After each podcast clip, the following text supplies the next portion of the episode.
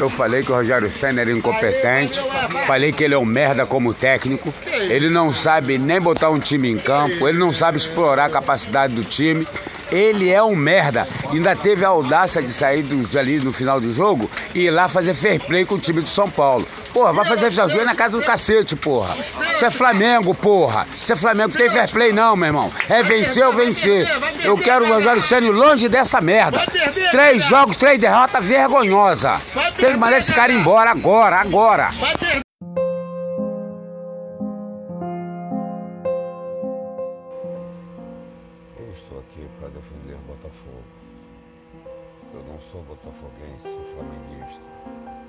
Nasci no Flamengo, nasci em Niterói. Brincadeiras à parte, mas sou morador de Botafogo. Eu tenho visto comentários e noticiários de que Botafogo é o novo epicentro do Covid-19. Essa informação não condiz. Essa informação é falha. E eu não entendo porque a verdade não, não é exibida, porque o material não é informado, destrinchado. O que acontece na verdade é que pessoas oriundas de outros lugares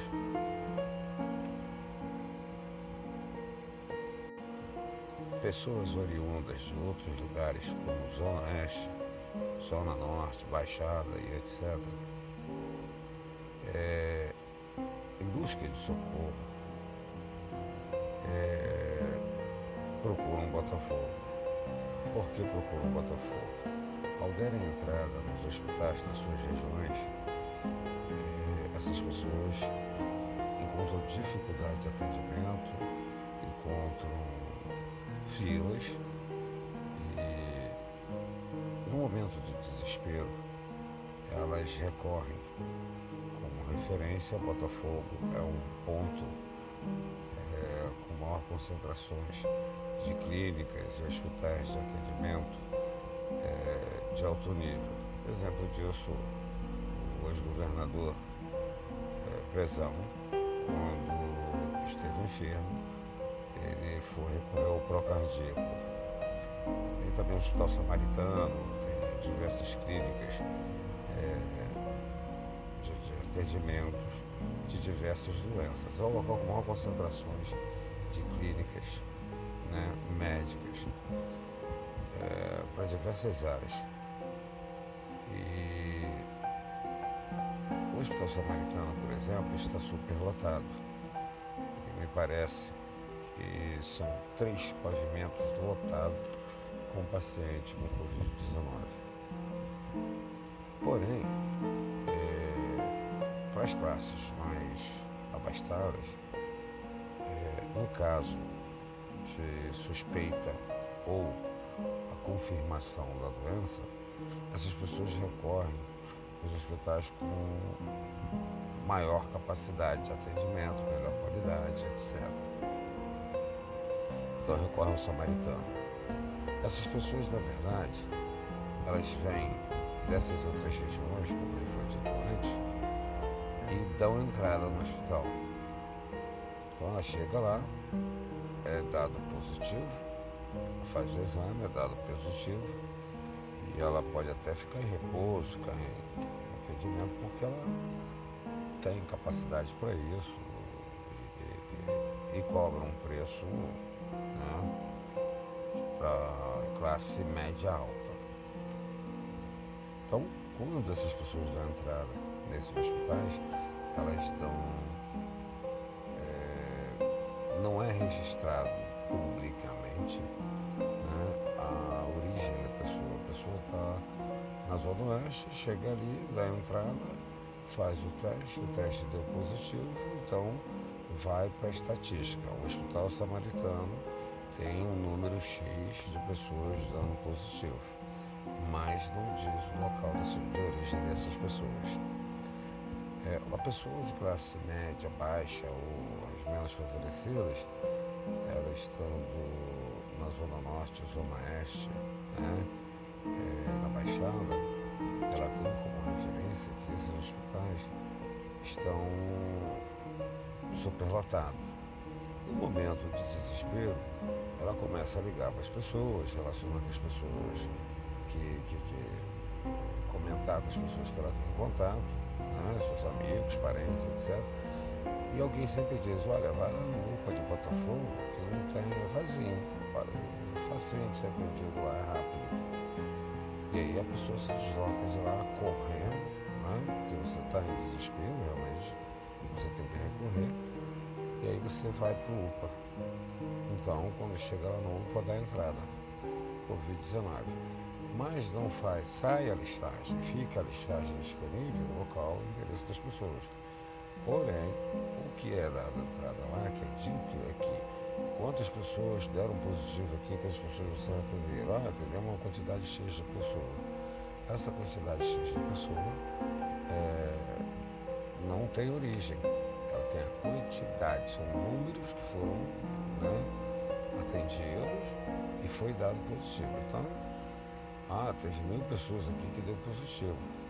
Então Botafogo tem mil pessoas, com mais mil, né, 1.500, é, dois mil que tem andado no Samaritano, mais as pessoas que foram dadas entrada no Procardíaco, por exemplo. Então você tem um número exorbitante de pessoas que foram atendidas nesse local, mas não são pessoas do local.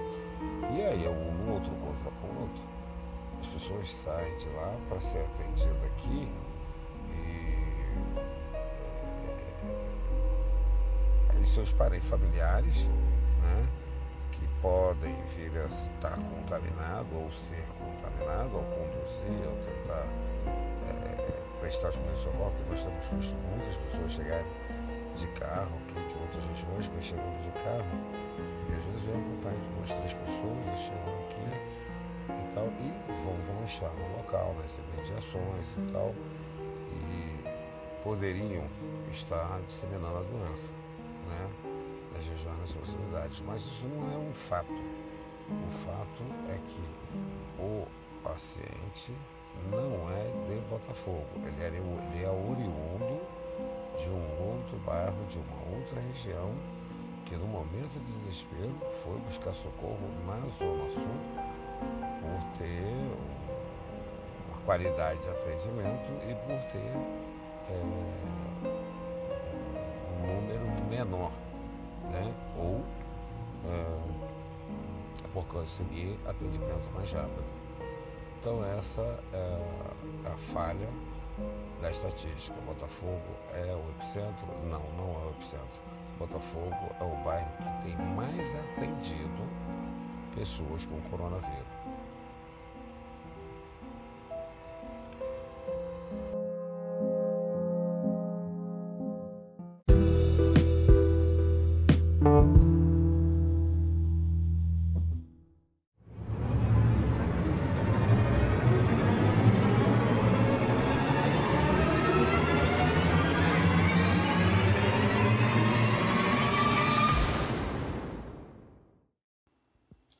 Estava em Minas Gerais, passeando com seu carro, encheu a cara, pegou teu carro e saiu. Foi detido. Foi autuado em flagrante, consumindo bebida, embriagado, né? Embriagado e dirigindo. Maravilha, maravilha. Aí vai ser julgado. O caso chegou à instância superior chegou ao STF. Como um cara que cometeu, que foi pego em flagrante, embriagado, conduzindo um carro, por que, que esse processo chegou na instância superior? Não tem que chegar lá. Alguma coisa, alguns pauzinhos, algumas medidas foram tomadas para que chegasse ao STF, porque em todas as instâncias ele deve ter se dado ruim para ele. Aí levou para o STF. E lá no STF, o ministro do STJ, é, o ministro Humberto Martins achou por bem, inclusive menciona, que a pena é muito grave, é muito bravo para o sujeito, pobre homem, só porque estava embriagado dirigindo, vou botar uma pena tão máxima, prisão preventiva, de seis meses a três anos de detenção, multa, é, suspensão é, e ou a cassação do direito de ter uma permissão para dirigir, isso é uma pena muito grave. O cara que estava dirigindo embriagado, que poderia levar a vida dos outros a risco, né? E a decisão foi tomada dessa forma. Não, uma pena muito grave. Vamos procurar uma pena alternativa. Agora, por que a pena alternativa para ele? Então, abriu-se precedente para todas as penas alternativas. Todos vão ter que ter direito a pena alternativa.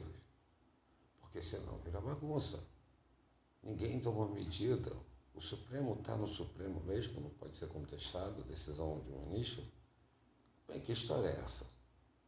Né? Então o cara vai para lá, vai lá. Mas o mais ridículo dessa história é o argumento do advogado. O advogado disse: meu cliente está cometido por uma doença grave e tem mais de 60 anos.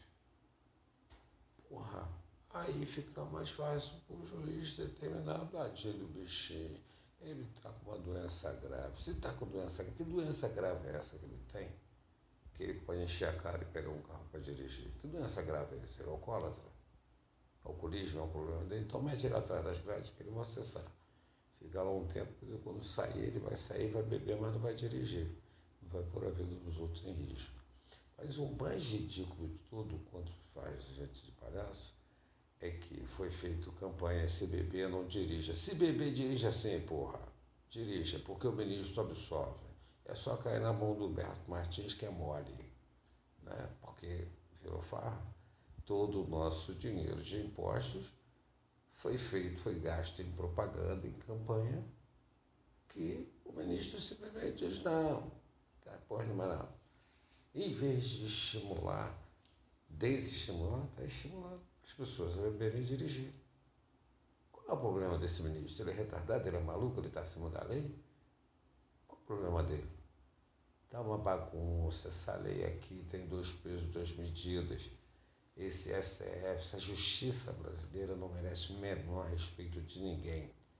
É um cabide de emprego, é cabide para ganhar dinheiro fácil, é cabide para campanha, é cabide para tudo negociar até uma putaria, porque eu duvido que esse cara seja um pedreiro, um pintor de parede, um mecânico, duvido. Esse cara é empresário, ele é parente de alguém, ou é parente do ministro mesmo, é parente do amigo do ministro. Caiu na mão dele, ó, quebra esse gado aí que você é meu parceiro para fechamento, valeu? Quebra esse gado aí, dá moral para ele, ver o que você pode fazer. E aí ele tá um ridículo, né? De fazer uma merda dessa. Isso aqui é uma merda, esse país. Mais ridículo essa justiça. E o que é pior, ridículo é o povo que aceita.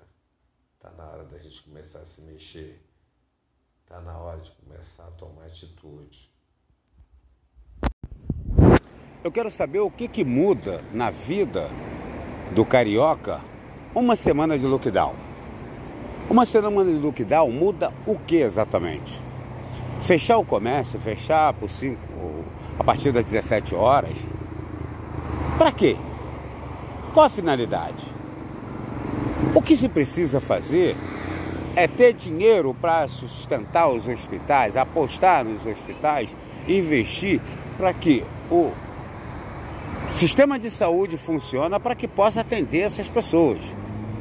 Não adianta você falar o que quer que seja, não adianta você ficar ouvindo entrevista e não ah, ouvindo o que alguém está dizendo para você.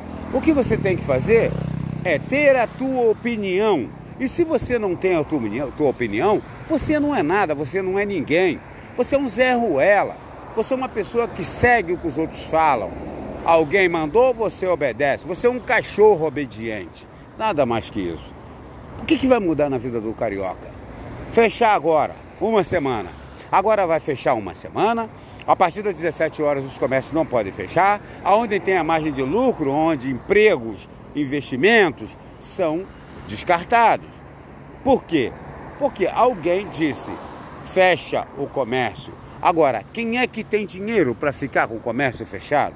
Quem é que tem dinheiro? Quem trabalha à noite? O garçom que trabalha no horário noturno? O vigilante que trabalha no horário noturno? Essas pessoas vão ganhar o quê? O que, que essas pessoas vão ganhar? Quem vive do churrasquinho, quem vive da pipoca, não pode mais a partir das 17 horas, porque o governo determinou e não te deu a menor condição de sustentar-se. Luta, reclama, briga, larga de ser frouxo, de ser acomodado. Bota a cara. Você acha que não tem direito? Tem, porque todos aqueles filha da puta que disseram para você que são seu patrão, que deram ordem para você, na verdade são seu empregado, porque eles ganham o que você paga. Eles são funcionário público, não são seu dono. Você não é escravo. Ou você pensa que você é um escravo, agora com uma senzala particular. Nada mais vai ser diferente se você não reagir. Você vai ser frouxo. Você é um Zé Ruela. Todos nós somos o que somos. Nós somos o quê? Uma sociedade. Como é que na sociedade alguém vai me ludibriar, vai te ludibriar?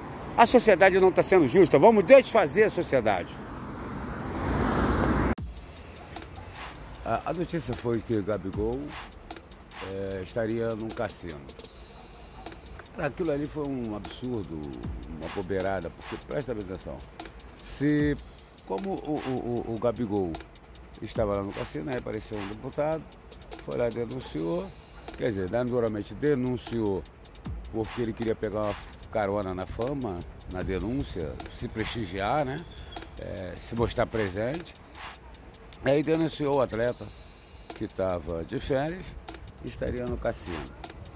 É, ele foi acusado por aglomeração, né? Quer dizer, o crime que ele cometeu foi de aglomeração. Cara, o cassino é proibido no Brasil.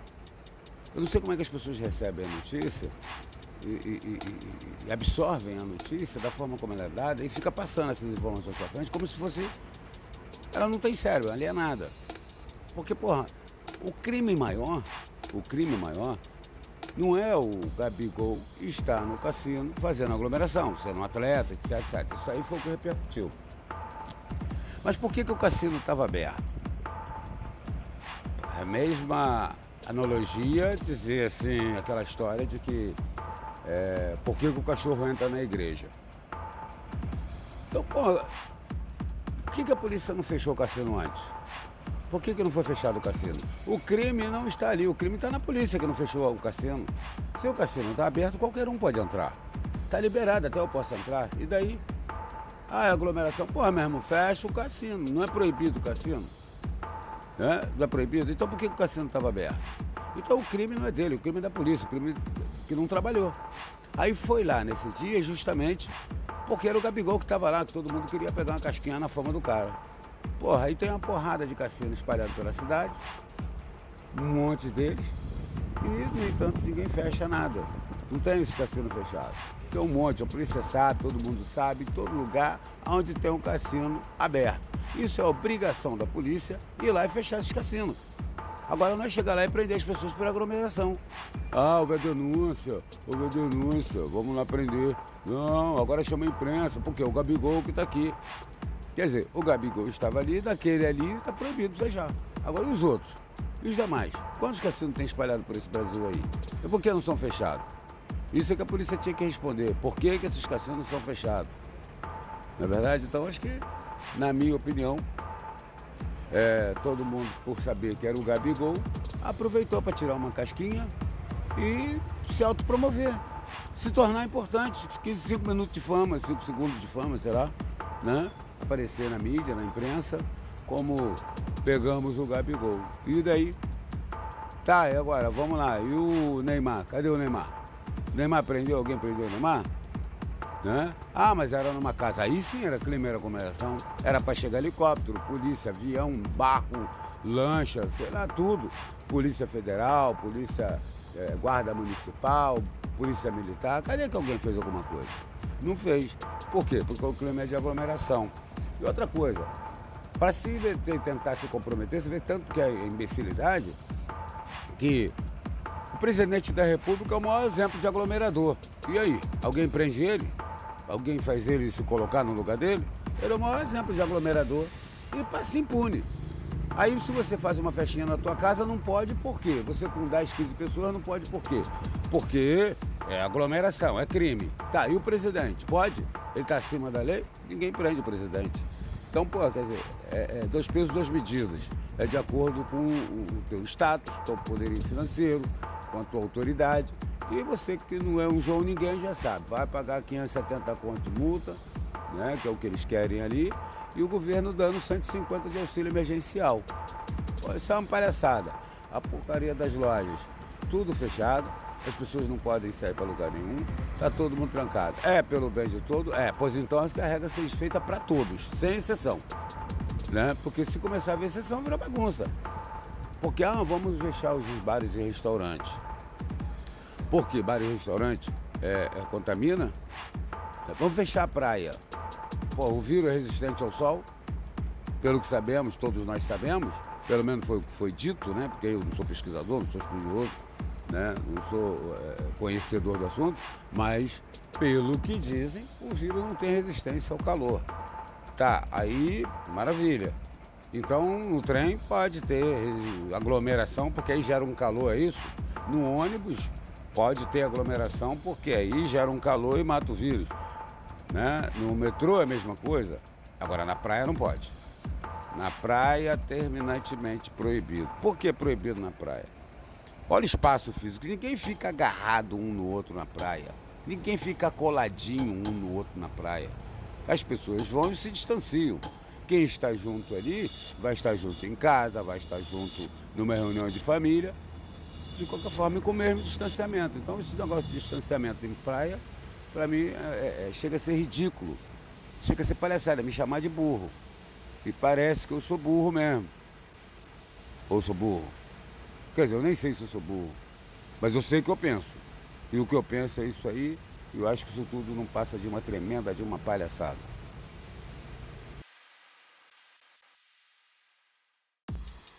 São, são exatamente 11 horas e 4 minutos.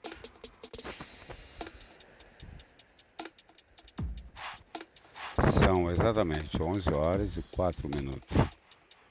É, estou aqui na Praia Vermelha. É, tem ninguém na praia. É, vejo três pessoas, é, homens, na água, na beirinha que acabaram de chegar, um casal. E mais um cara pescando. Só tem uma única pessoa. No outro canto tem uma outra pessoa também, um casal. É, algumas três casais passeando aqui no calçadão devido ao avanço do horário. Não vejo nenhum pescador, estou acostumado a vir aqui, eu gosto de vir aqui para pescar. Não vejo nenhum pescador, não vejo nenhum sinal de boia luminosa é, nas pedras, em lugar algum.